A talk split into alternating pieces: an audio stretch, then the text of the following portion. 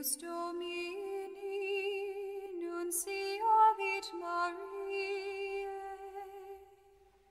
et concepit de Spiritus Sancto. Ave Maria, gratia plena Dominus tecum, benedicta tu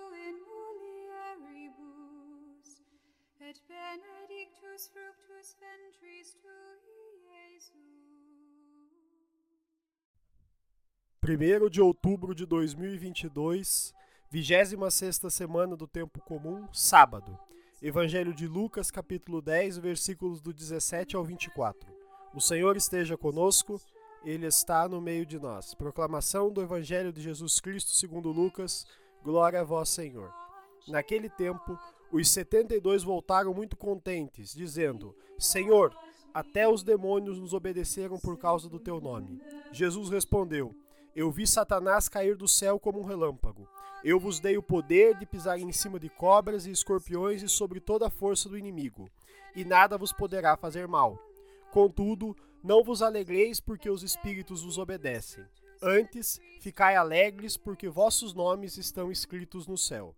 Naquele momento, Jesus exultou no Espírito Santo e disse: Eu te louvo, Pai, Senhor do céu e da terra, porque escondestes essas coisas aos sábios e inteligentes e as revelaste aos pequeninos. Sim, Pai, porque assim foi do teu agrado.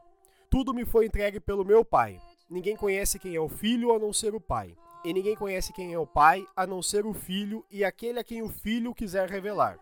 Jesus voltou-se para os discípulos e disse-lhes em particular: Felizes os olhos que veem o que vós vedes. Pois eu vos digo que muitos profetas e reis quiseram ver o que estáis vendo, e não puderam ver.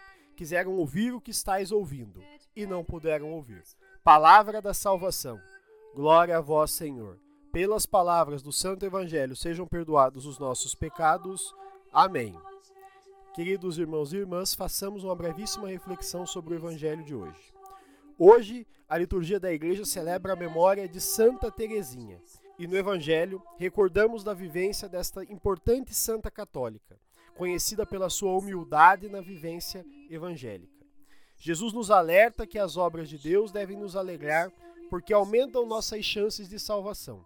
É uma dádiva ser instrumento de Deus, pois assim permitimos sua ação em nossa vida, fortalecendo o reino.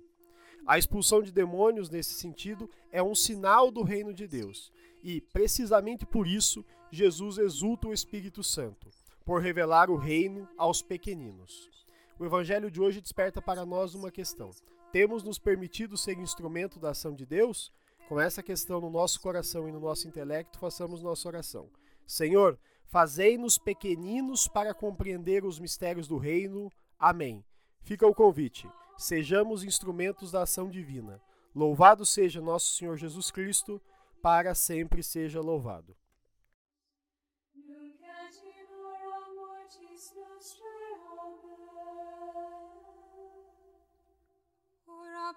Nobis sancta Dei genitrix, ut in efficiamur promissionibus Christi, oremus.